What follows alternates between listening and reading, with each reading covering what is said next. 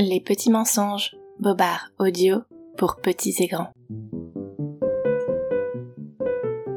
Coucou toi, tu écoutes Les petits mensonges. Tu as certainement déjà observé au bord des étangs des saules pleureurs. Mais sais-tu d'où viennent les larmes de ces tristes arbres? Non, moi non plus. Mais laisse-moi te raconter un petit mensonge à ce propos. Il y a fort longtemps vivait dans un étang une ravissante créature magique. Elle avait la silhouette d'une jeune fille, de grands yeux sombres comme le fond de l'eau, et de longs cheveux dorés comme la lumière du soleil qui scintille à la surface des vaguelettes. On appelait cette créature une ondine. La belle ondine passait ses journées dans l'eau, à nager avec ses amis les poissons. Parfois elle se laissait chatouiller par les anguilles joueuses et se moquait gentiment de l'herbéa des carpes tranquilles. Lorsqu'elle ne se baignait pas, elle allait s'adosser au pied d'un arbre qui adorait l'écouter chanter. Le saule, car cet arbre était un saule, laissait la nymphe s'appuyer contre son tronc et faisait bruisser son feuillage en harmonie avec les mélodies improvisées.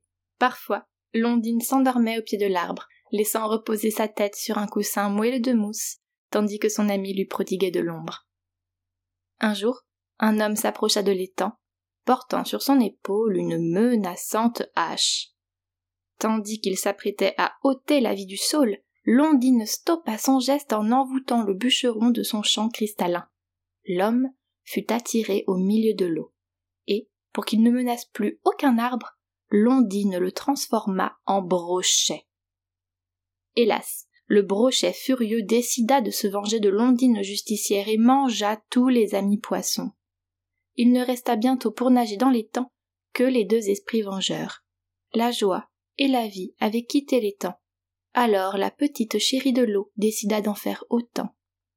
Elle était fort honteuse du tort qu'elle avait causé, et regretta amèrement d'être responsable de son propre malheur. C'est pourquoi elle partit en exil et jamais plus on ne la vit se baigner dans l'étang, ou ne l'entendit chanter au pied du saule. Depuis ce jour le pauvre saule, laissé seul au bord de l'étang, pleure la disparition de sa douce compagne. C'est pourquoi on peut l'observer, voûté et abattu, effleurer la surface de l'eau de ses longues branches couvertes de feuilles en forme de larmes.